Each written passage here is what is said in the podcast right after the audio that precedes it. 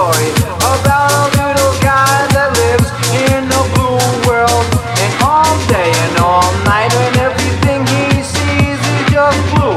Like him, inside and outside. Blue his house with a blue little window and a blue Corvette. And everything is blue for him and himself and everybody around. Cause he ain't got nobody to listen to. I'm